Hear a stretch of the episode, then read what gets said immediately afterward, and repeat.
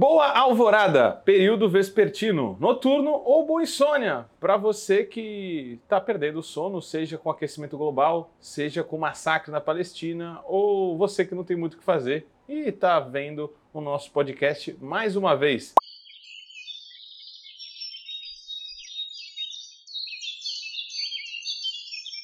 Eu sou Guilherme Prado, hoje recebo uma visita muito especial do Sérgio Ferreira, reverendo aqui é, local, mas com pensamento global. Tem muitas ideias boas aqui e a gente vai estar discutindo hoje sobre um tema difícil, complicado, mas que deve ser abordado: política e martírio, o papel da morte na política. É, desmistificar um pouco uma série de preconceitos que a gente tem. Mas antes disso, eu queria a apresentação do Serginho. Serginho, bem-vindo. Obrigado, Guilherme. Eu sou o Sérgio.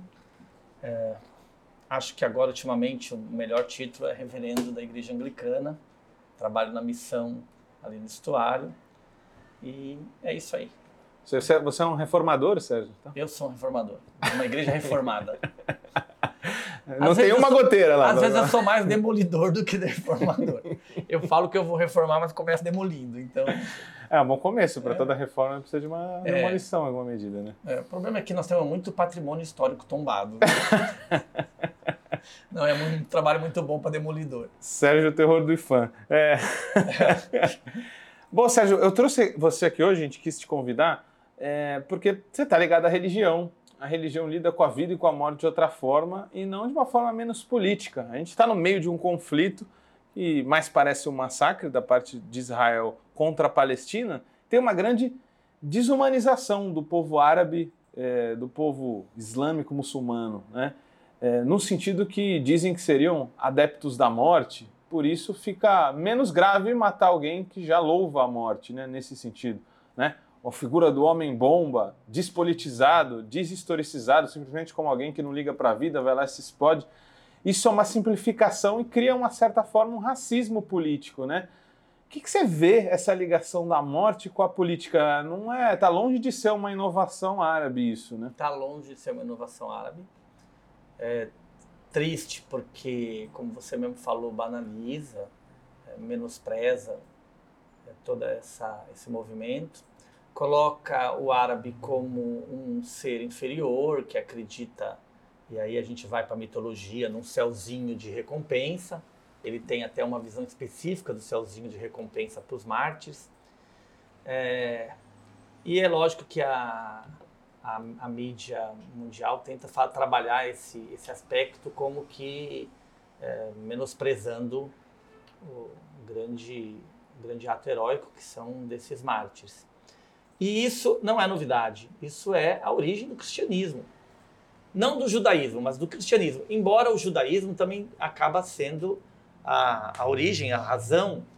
É, o cristianismo se alimenta também, ele vai buscar incentivo no judaísmo. É que o judaísmo ele tem uma visão diferenciada do martírio.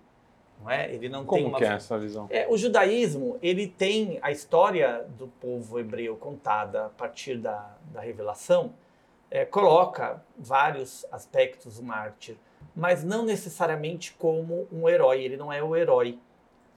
Ele não é o, o grande. Na verdade, é, ele vai a partir de uma releitura talvez você pode considerar. Mas todos os profetas do Antigo Testamento são mártires, acabam sendo mortos e, e são. Os primeiros forma, cristãos, quase todos. Aí né? os cristãos, sim. Os cristãos vão trazer essa novidade de uh, serem, na verdade, alimentados pelo sangue dos mártires. É os mártires que fazem com que o cristianismo de fato se perpetue e enfrente o poder romano. O martírio romano imposto aos cristãos é do mais terrível possível. É, Roma já tinha estratégias terríveis de morte, Jesus é vítima de uma delas, a, morte de cruz, que era uma morte é, extremamente. A pena de morte era banal ali. Né? Era, mas a gente tem uma ideia hoje romantizada da cruz, né? Mas a cruz é uma morte que demorava às vezes dois, três dias, dependendo do porte físico do cidadão.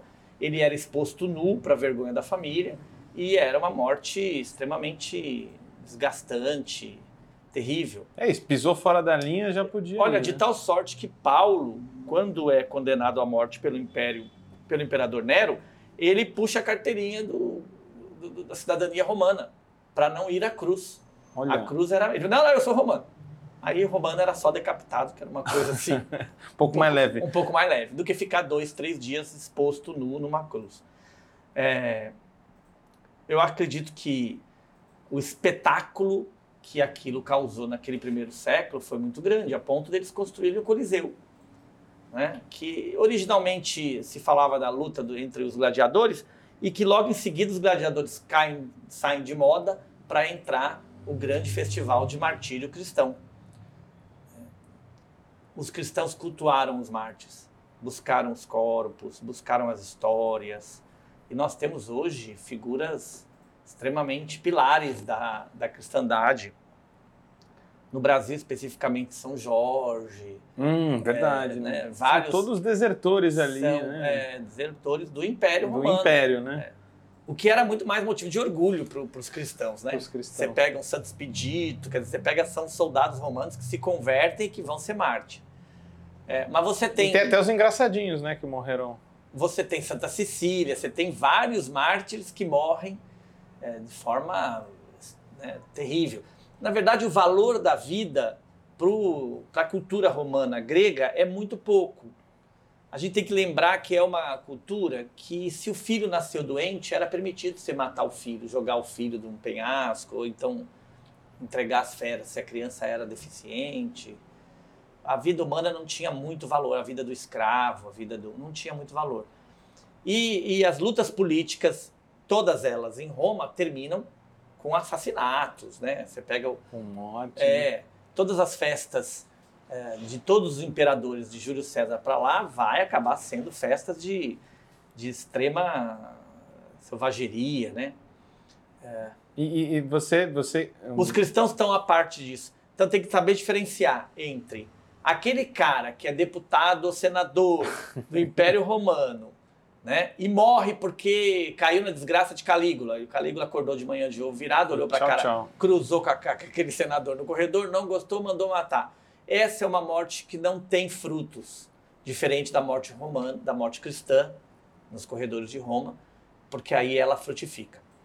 Que era uma ela, morte como protesto, né? É uma morte como protesto, é uma morte como denúncia, é uma morte como marcação de território.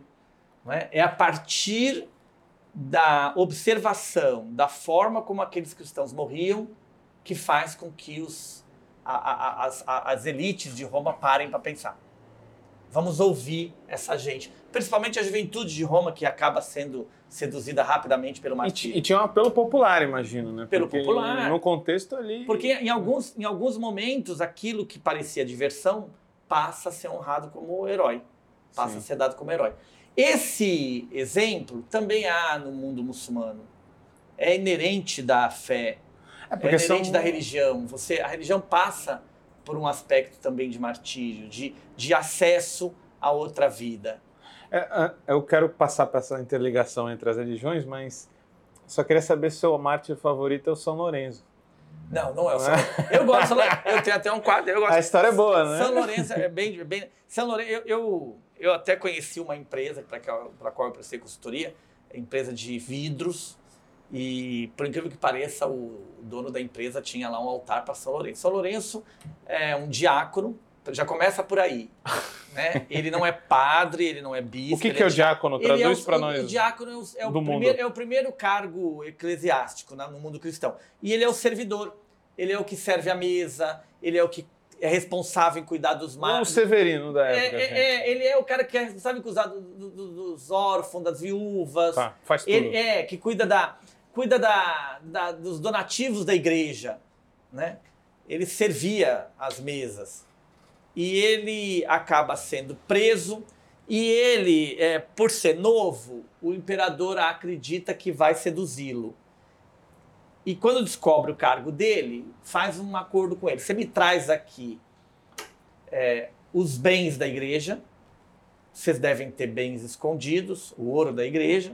La Plata. É que eu te libero do martírio e tudo mais. E ele topa esse acordo de trazer os bens da igreja. Já tinha negociado é, desde aí. Já. Ele topa esse acordo. E o imperador acorda, de, ou não sei, talvez não seja o imperador, seja o governador de Roma. E aí o governador acorda de manhã com o pátio cheio de mendigos. E ele fala: Olha, eu trouxe o tesouro da igreja, que são os mendigos. O, o imperador. Aí a tradição vai, vai enriquecer, né? Com mitologia. Ele é queimado vivo numa grelha e conta a, a, o martiriológico dele que ele é o cara que chega pro cara lá e fala: Ó, vira que desse lado já tá queimado. já tá queimado. Padroeiro aí. de tudo quanto é martírio ligado à fogueira. E daí em casa eles... nós temos um quadro dele, não sei se você viu, do lado da churrasqueira, evidentemente. e daí ele ser o mártir dos comediantes, o santo dos comediantes. Eu, eu acho que é já vi dos, falar dos disso. vidreiros, dos, do, do, pessoal da... Porque ele foi, morre numa grelha, é, talvez... Não sei se dos comerciantes. Do, do, dos comediantes, comediantes, não sei. Comediantes tem vários, viu?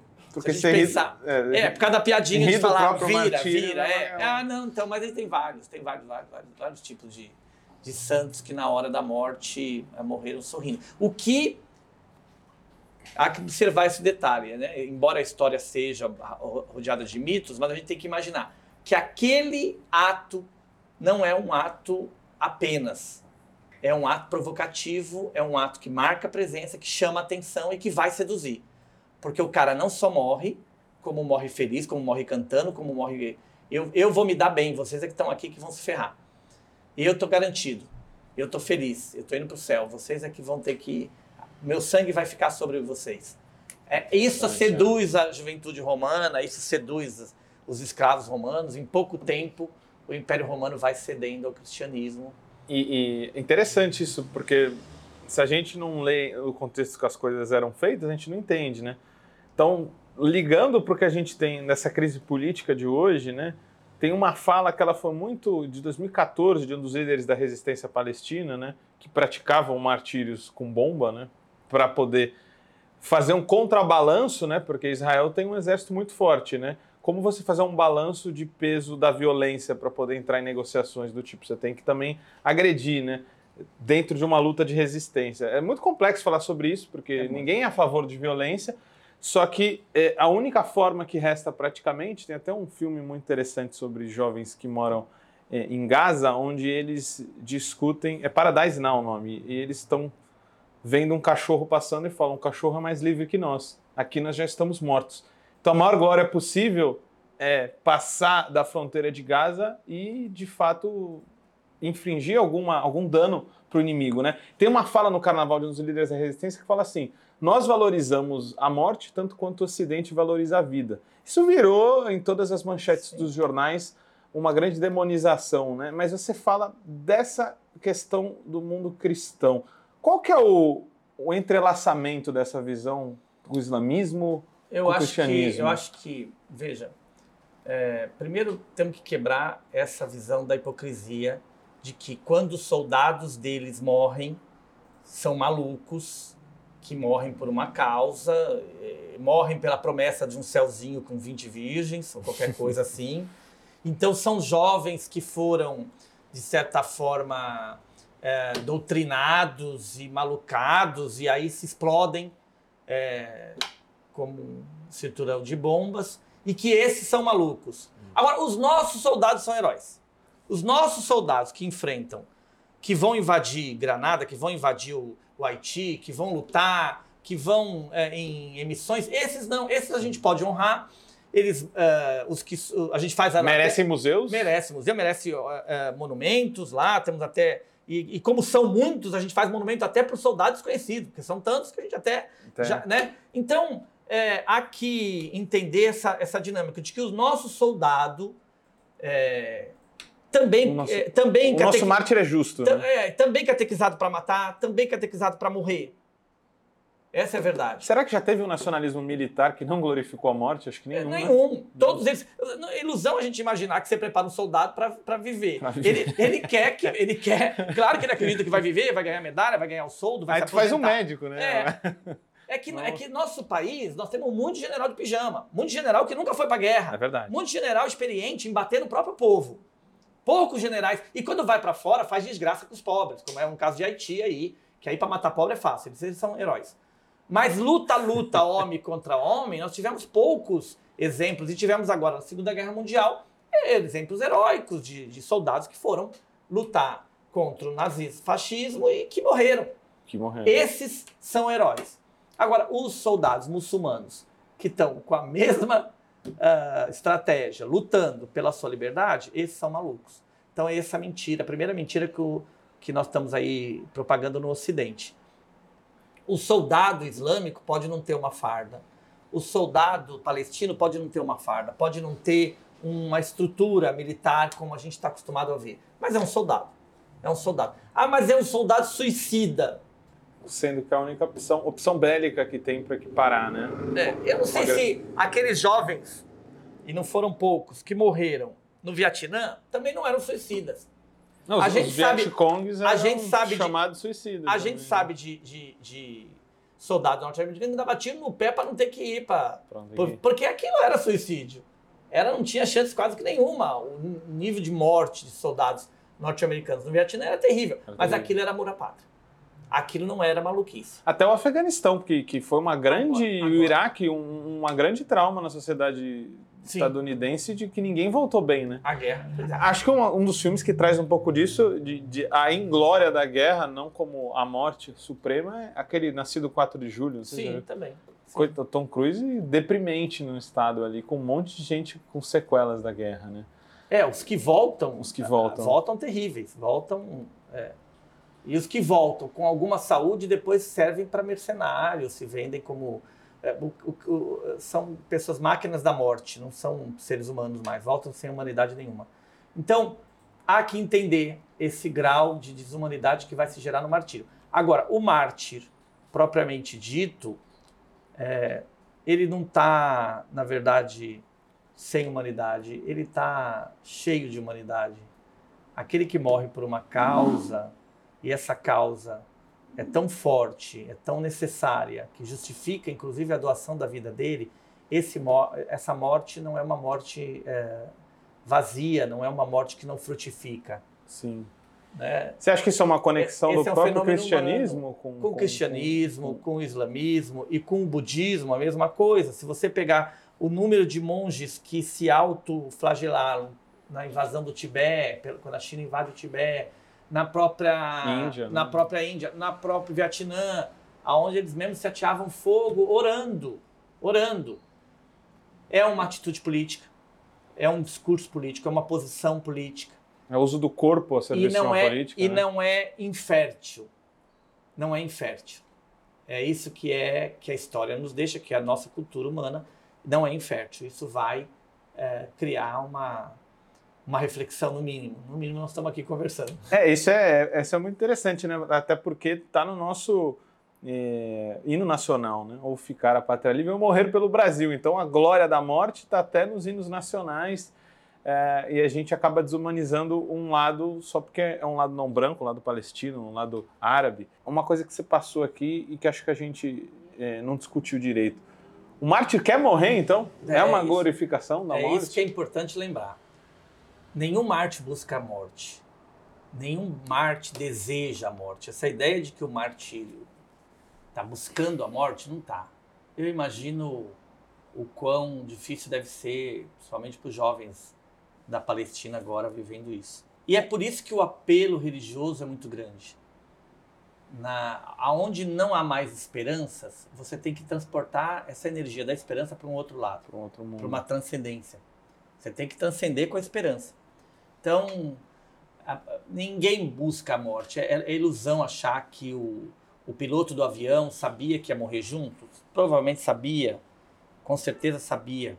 Sabia pilotar um avião, sabia que ia morrer junto. Mas ele não está buscando a morte. Não é a, a busca, ele não é um suicida. A diferença de um suicida é que o suicida chega no limite existencial e ele se joga do prédio para nada, por ele, para ele. ele. é a saída dele. Né?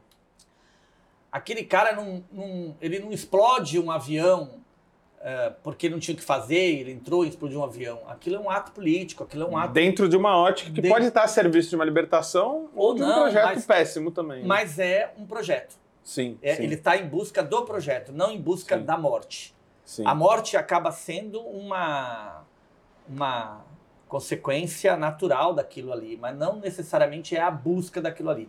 eu, eu explodo, por exemplo, imagino que aquele ato meu vai repercutir e vai movimentar todo o cenário político e vai chamar atenção e, é. e, e por aí vai.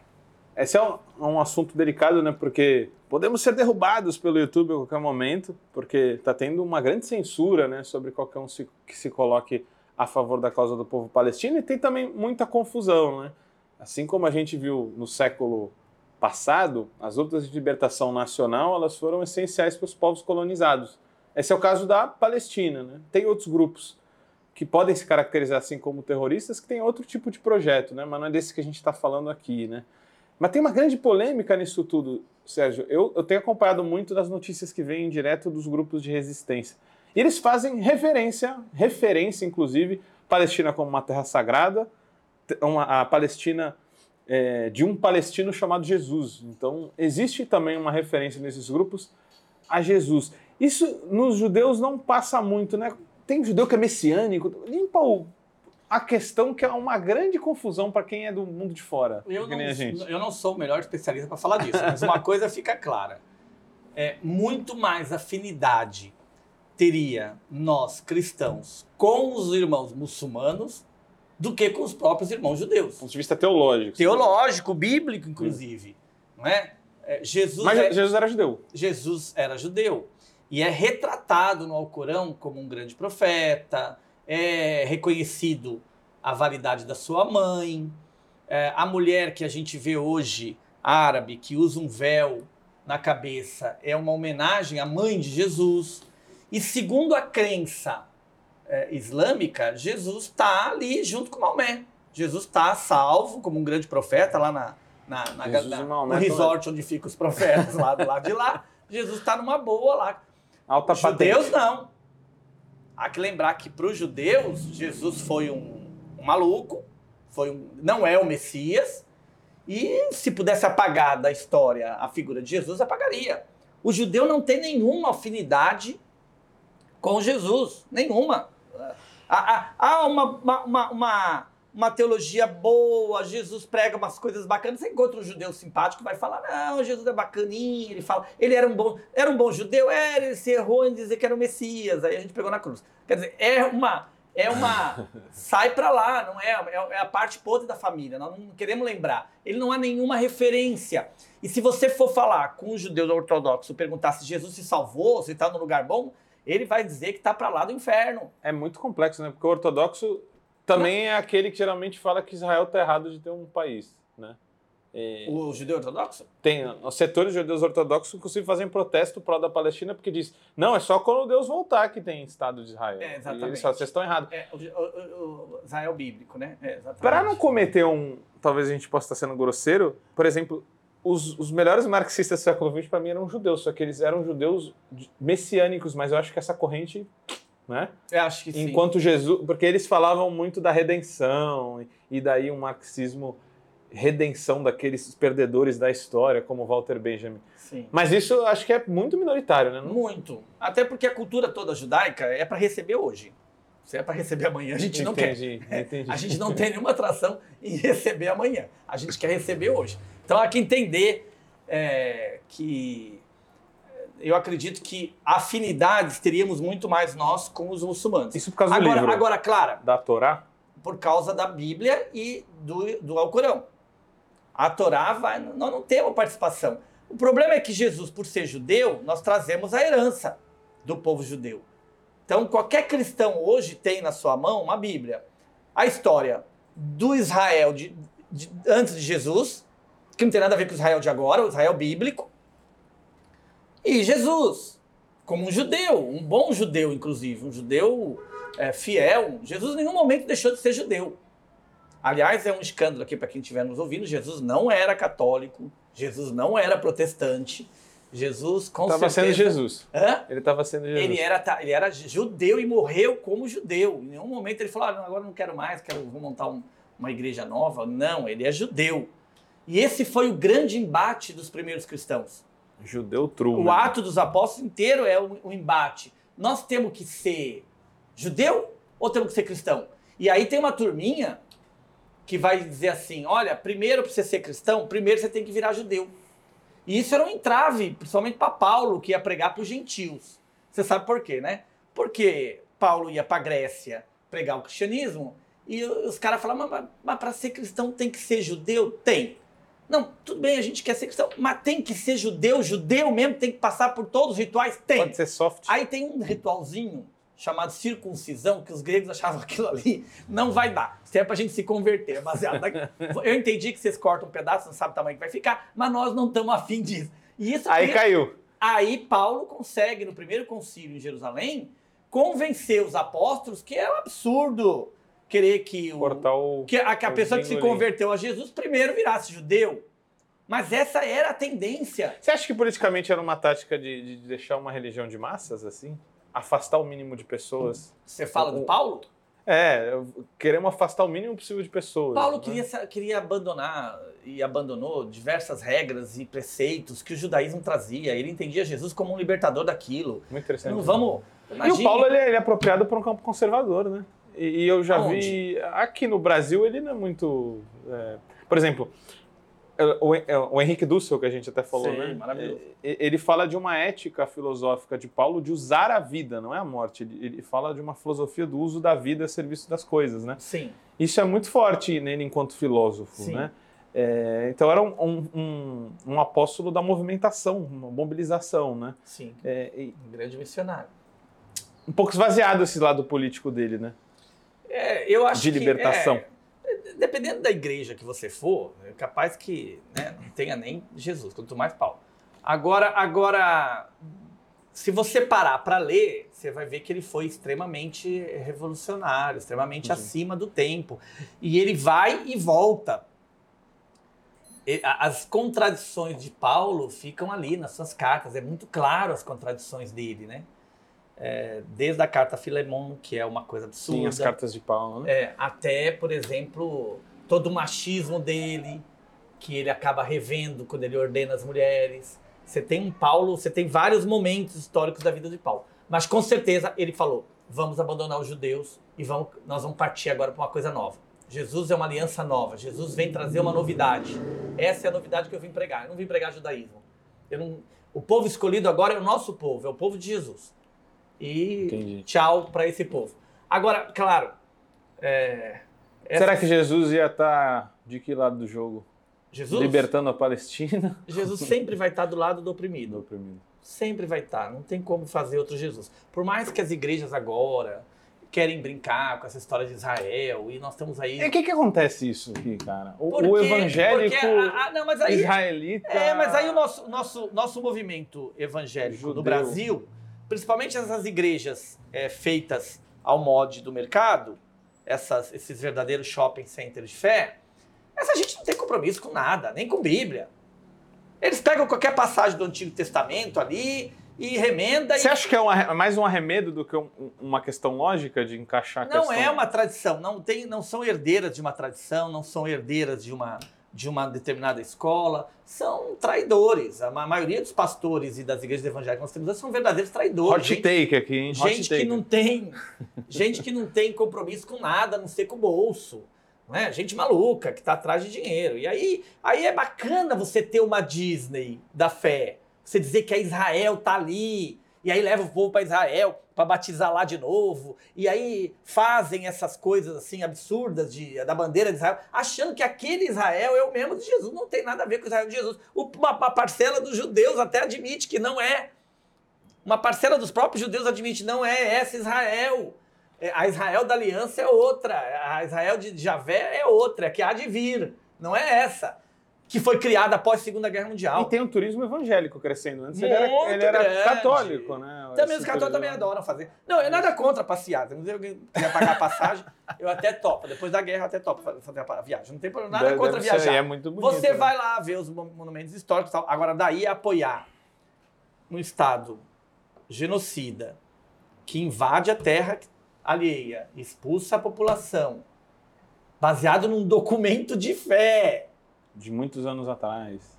Eu tenho uma certidão de posse dessa terra que foi emitida por Javé, lá no Monte Sinai, dá licença até logo e te expulso. É quase um transplante do capitalismo para Agora, é uma conta. Tantos mil anos é atrás. É uma conta, é uma chaga aberta da Segunda Guerra Mundial. Isso uma foi um erro na Segunda Guerra Mundial e um, uma, uma, uma, uma série de interesses mundiais em não acertar isso. Não se iludam. A maioria, e eu diria quase a totalidade dos conflitos, não passam de grande workshop de armas. Hoje as indústrias de arma financiam e têm interesse nesses conflitos, seja na Ucrânia, seja na Palestina. Sim. E é esse é o verdadeiro interesse. Ninguém está brigando por causa de um pedaço de terra cheio de escombros agora. Ou aquele povo está brigando por causa de uma faixazinha. Se a, é ONU quisesse, se a ONU quisesse, já tinha redistribuído a terra no mundo, encontrado um espaço para resolver esse problema. Mas não. Conselho de Segurança. Essas guerras são um verdadeiro workshop. Abre-se uma feira de exposição do último armamento que nós temos. E é isso que serve, para que serve esses conflitos. Você vai para lá, para o mundo todo estar tá assistindo. Qual é a arma mais potente, qual é o míssil que chega melhor, tá tudo em exposição. E tá virando um videogame, né? Porque é um não videogame. é uma luta mais não, corpo a corpo, Não né? é, é videogame. É uma luta covarde. E é, e é pra gente conhecer as últimas tecnologias, o drone que vai explodir lá o hospital. É, e é muito divertido, mata não sei quantas crianças, mata médico, mata todo tá mundo. Tá longe, junto. você não sente nem o cheiro de não, carne queimada. Então, né? é um workshop das principais armas. Por trás não tem pessoas discutindo Bíblia, história, direitos de terra. Não, por trás tem o capitalismo com a sua maior empresa. Qualquer um que estudou capitalismo sabe que a sua maior fábrica, sua maior empresa é a morte, é a guerra. A guerra é o final, é a, é, é a supremacia capitalista. Destruir para construir, é, Não precisa nem ler a história da riqueza do homem. Léo Huber explica muito bem o como o capitalismo aproveita e gera a guerra. Ele chega à guerra. É o auge dele. E, e as grandes empresas de arma no mundo aproveitam-se desses momentos de conflito para fazer um parque de exposição das suas altas tecnologias. É isso que nós estamos vivendo. E aí você vê agora por que que se... Vai ser excomungado esse, hein, da igreja por que que esse, daqui a pouco. Vou nada. Com esse discurso esse, comum, né? Vou nada, o meu arcebispo, meu arcebispo está cobrando atitudes sérias lá, está brigando com o primeiro-ministro. Esse presidentezinho da Ucrânia aí, esse... O Zelensky. É, até, o nome, até o nome é difícil, né? É. Até o nome é difícil. Esse comediante, lá fica tudo difícil. Esse comediantezinho. É, o que, que eles querem? O que, que ele quer? O que, que ele cobra?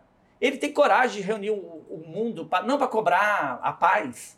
Ele tem coragem para cobrar armas. Agora, com a União Europeia, tem que pedir desculpa que não vai conseguir mandar, graças a Deus, todas as armas que ele tinha combinado com ele que ia mandar. E... Ele quer arma, arma de alta tecnologia. Ele quer o quê? Quem produz essas armas? Quem é que está fabricando essas armas? Não, isso, isso é interessante. Qualquer pessoa pode falar, não, mas espera aí, reverendo, gera emprego, gera ah, comércio, claro. Imagina, se acaba com a guerra da Ucrânia, nós vamos ter uma, uma depressão nas empresas de arma no Estados Vai ter muito desemprego. É. Eu posso só te fazer uma última pergunta antes da gente ir pro corte aqui, pode. porque eu ainda quero fechar com a gente falando do Brasil. Sérgio, por que ser anti-sionista, ou seja, ser anti um Estado colonial que invade a terra das Palestina, é, como nós somos, não é ser antissemita. Porque geralmente se diz, você critica o Estado judeu, você é um antissemita. São todos povos semitas, não? Sim, todos eles. É, eu acho que a posição do Brasil nunca foi tão clara e tão razoável. Eu tenho assistido a declaração dos nossos embaixadores e fico feliz que a gente está nesse momento no país, não em outro. Acredito que você ser contra, ser a favor da Palestina não é ser contra os judeus. Eu acredito que. E, e nós temos moral para dizer isso, porque nós recebemos todos eles. Nós recebemos uma grande colônia de muçulmanos que convive tranquilamente conosco aqui no Brasil. Nós recebemos uma grande colônia de judeus. É, o Brasil é feito dessa pluralidade. Nós somos é, é escola dessa pluralidade. dessa pluralidade. Então, eu acredito que é, nossa posição de não violência, de não a guerra, de tentar um acordo na mesa é a posição mais equilibrada e é a única que nós poderíamos ter historicamente. Porque é, um país que nasceu, nós, do massacre do povo originário, nós temos que lembrar disso. É o a Palestina hoje, a Palestina hoje, a briga é um povo que chega um povo que chega da, da, da, de todos os recantos da Europa e, e, até da América, que vai invade aquele território e fala para o Palestina, a terra é nossa. Pois foi isso que os portugueses fizeram. E nós aqui liquidamos mais de 15 milhões de índios não é? Somos fruto de um país que nasceu desse genocídio. Não podemos continuar apoiando isso. Nesse sentido, Lula fez uma bela fala ontem sobre a criação de um Estado palestino soberano. E a gente vai voltar para o último bloco, vai ser um pouquinho menor, o terceiro bloco que a gente estourou aqui, para falar um pouco de Terra Brasílias. Como todo trabalho independente, esse podcast pode estar por um Trix, ops, um Pix, ou melhor, um Tris, sem o apoio solidário de seus ouvintes. Portanto, se você já se divertiu conosco, se enriqueceu, se informou, ou se fomos apenas um passatempo para você, nos ajude para que continuemos existindo. Sem financiamento, sem independência. Portanto, ajude o Vozes Livres se tiver consciência. Isso pode ser feito pelo nosso apoia-se barra podcast Vozes Livres ou pelo Pix, pelo e-mail podcastvozeslivres.gmail.com, escrevendo no assunto a palavra Vozes. Tá bom, agora estamos aqui no último bloco, falamos de martírio como uma questão política, falamos da questão Israel-Palestina, e agora a gente tem que trazer um pouco para o cenário brasileiro o que, que isso tudo tem a ver. E aí quero começar dando uma polêmica aqui, né? Eu tenho ficado lá no hostel que tem um rapaz indiano quando eu vou para os estudos. Ele, meio seguidor do Modi, que é o bolsonarismo indiano, e isso está para todo lado, fala de uma forma, ele, ele, diz que não, né? Mas uma supremacia induta na fala dele contra é, uma minoria, né? E na Índia uma minoria é 200 milhões. 200 milhões árabes é uma minoria é, lá, que seriam os árabes muçulmanos que querem islamizar a Índia. A gente vê esse papo para todo lado, né? E aí eu falei para ele, olha, aqui o problema não é, não são os islâmicos não, muito pelo contrário, quem quer intervir na política, eu acho que é uma grande força conservadora na política, são setores principalmente neopentecostais, né? Não estamos aqui criminalizando o direito de ser neopentecostal, mas de fato tem um projeto teocrático em jogo. Como que você vê essa questão da religião e política no Brasil, Sérgio? Não é esse campo conservador um dos grandes problemas que a gente tem hoje? Nós temos um grande problema hoje. Nós temos problema porque é difícil até analisar. Nós temos um movimento é, fiel, de fé, é, que renova a igreja, que é de fato é, ânimo para todos nós que temos fé, é, de testemunhar Jesus Cristo. Isso ocorre em várias igrejas, inclusive na igreja romana, católico-romana. Movimentos que procuram traduzir para os tempos atuais a liturgia, o testemunho, a fé, e são, de certa forma, acolhidos com todo o valor e com todo o carinho que devem ser. Esse movimento originário que nasce nas igrejas evangélicas reformadas e também na igreja romana, que renova, que é motivo de ânimo, de aplauso, que é motivo de alegria e foi também para mim na juventude. Crítico é, da desigualdade também, né? É, sim, igreja, né? porque, porque é, todo movimento que busca renovar os carismas, relembrar os carismas, trazer novos ares à igreja, é, e aí tem uma mudança litúrgica, eles cantam com mais ânimo, eles testemunham com mais ânimo. É, são movimentos, é, de certa forma, extremamente é, bem-vindos, bem-vindos, é, recebidos com amor, como deve ser por todos os cristãos. Junto vem a semente do mal. Junto, para você que é cristão, vem o tentador. E esse tentador vem num acordo assinado na cidade de Santa Fé, ainda no governo Reagan, aonde se mobiliza tudo que é possível para barrar o que era a teologia do terceiro mundo, a teologia da libertação, libertação, a teologia que surgia na, na América do Sul, a teologia que defenderia uma mudança a favor dos pobres. Sim. Grandes montantes de grana foram investidos. Essa seria a teologia da prosperidade. Essa são, então, trazendo a teologia da prosperidade, levando essa, é, uma, uma cúpula desses pastores para treinar, para estudar, para é, se preparar nos Estados Unidos. E aí nós temos hoje esse quadro chegando ao limite, não é? Porque eles vêm e eles assustam os próprios tradicionais se você trazer um irmão batista tradicional, um irmão metodista tradicional, se trouxer uma igreja, uma das igrejas que tem tradição, e olha para esse movimento que era para renovar, que tinha uma, uma intenção positiva, é, nós praticamente se achamos estranhos. Né? Olhamos como se estivéssemos estranhos. Às vezes mais estranhos até do que com os muçulmanos. Eu volto a dizer, eu tenho um diálogo muito tranquilo com a comunidade muçulmana e não tenho um diálogo tranquilo com as igrejas é, é, pentecostais, que vão, é, que, que foram raptadas por esse grande acordo nos Estados Unidos, que foram raptadas. É, algumas, elas são precedentes a, a, isso, né? Porque elas eram muito minoritárias, né? Elas eram minoritárias. Elas eram uma, um embrião de renovação que era muito bem-vindo. Estava em jogo ainda o seu era, caráter. Que era assim. muito bem-vindo, que era muito bem-vindo. Você pega, por exemplo, é, a Assembleia de Deus tem 50 anos, 100 anos agora, vai fazer 100 anos.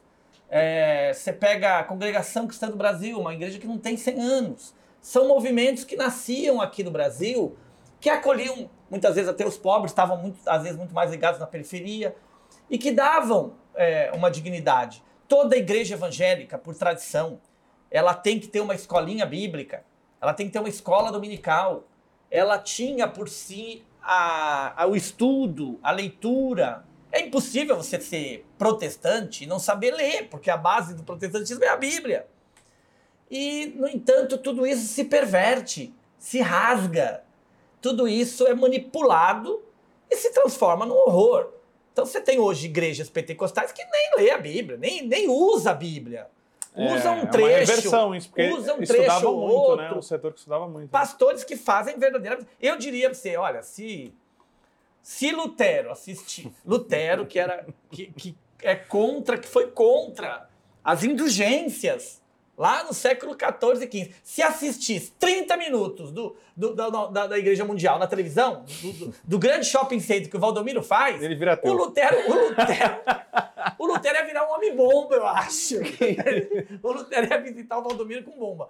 Porque é uma traição terrível, histórica, uma traição terrível. Imagina uma igreja que nasce protestando contra a venda do divino, contra a venda de Deus, contra a venda dos dons de Deus. Hoje você tem um shopping, o cara vende até tijolo, o cara vende o travesseiro do, do, do, da felicidade, a caneta que você vai assinar o negócio dos seus sonhos. O cara vende. É um shopping. Verdadeira traição. Então, essa traição manipulada, gestada nos Estados Unidos, é, criou essa coisa absurda no meio cristão que são os pentecostais. Então, o que a gente está falando aqui é que a política nunca teve separado da religião. Nunca.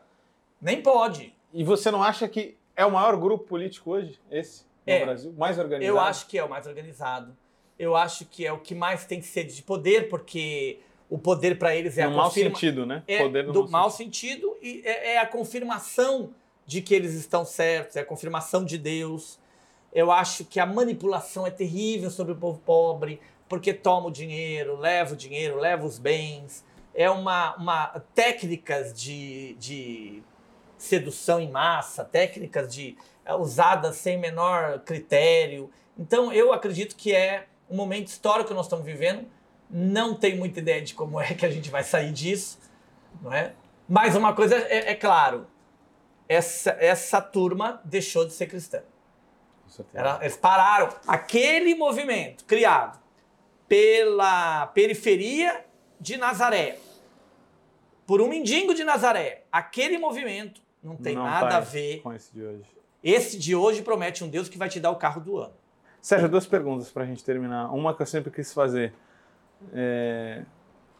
Tem algum grupo mais militante que um testemunho de Jeová? Tem. Eles são muito resilientes, né, tem, né, cara? Tem, tem. Eu não sei se são resilientes. Eles são. Eu, eu, Eles eu, estão debaixo do sol com a banquinha. Eu acredito, eu acredito que é, mexer com a fé é uma coisa difícil, né? Eu acredito que. São, eu sempre falo para meus amigos, ah, ateu, comunista, você é. é. tão militante quanto o testemunho de Jeová, porque é, ele está lá, ó. É. Mas eu tenho uma, uma outra, um contraponto aí para você. Ah. É, vamos usar duas esperanças, tá bom? Vamos usar duas esperanças. Vamos colocar aqui um jovem da uh, como é que você citou aí? Qual é o movimento? Você citou? Uh, o Testemunho de Jeová. O Testemunho de Jeová. Uh, resiliente, debaixo do sol, porque crê que se ele fizer aquilo, será recompensado por um ser poderoso nesta vida ainda ou na próxima. esse tem pagamento certo. Coloca o militante. Um militante de esquerda.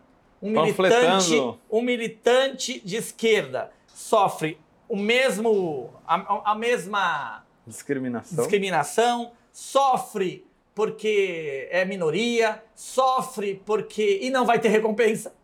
E não tem esperança de recompensa. Não. Esse não tem esperança. Até porque tiraram até. A, alguns, alguns, infelizmente, tiraram até a fé. Então, é pura fé na humanidade só que o movimenta. Então, o que é uma coisa terrível, porque imagina, você só crê na humanidade, você fica. É, é, é, muito difícil. Esse sim, eu acredito que eu gostaria de estudar. Esse é, é para mim. infelizmente não é a maioria, mas eu, eu acredito que está. Assim como as, os, os, testemunhos de Jeová também não são minoria. Não são a maioria. O que é a maioria hoje é a manipulação em cima da pobreza da fé.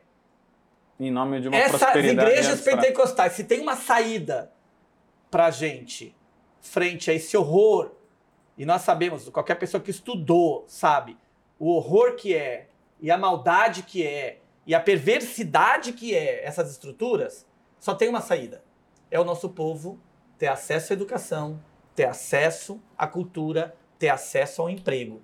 Elas ganham é na periferia. Hum. Agora, nós. Prosperidade coletiva. Né? Agora, né? nós temos uma chamadinha aqui para pensar, bem interessante. Mas não éramos nós que defendíamos a periferia? Como é que a gente não fala a língua da periferia? Como é que a gente não tem acesso à periferia? Como é que a periferia não nos reconhece? Como é que a gente não consegue convencer a periferia? Alguma coisa está errada é conosco. Alguma coisa muito errada está conosco. Porque em alguns, algumas situações, eu vivi isso lá no Quarentenário, em São Vicente, eu via o quanto a ida para uma igreja universal era fundamental na vida de uma pessoa. Porque até então, eu tinha um cidadão que bebia, que era desempregado, que batia na mulher, que batia nos filhos e que morava no barraco. A partir do momento que ele entrava para o Universal, abandonava cara, 51, abandonava bebida, ele passava a usar a roupa do executivo da fé, pelo menos uma ou duas vezes por semana. Fazia usava, barba. Usava terno. Ele andava com um livro de braço do braço, e não era qualquer livro, era o livro.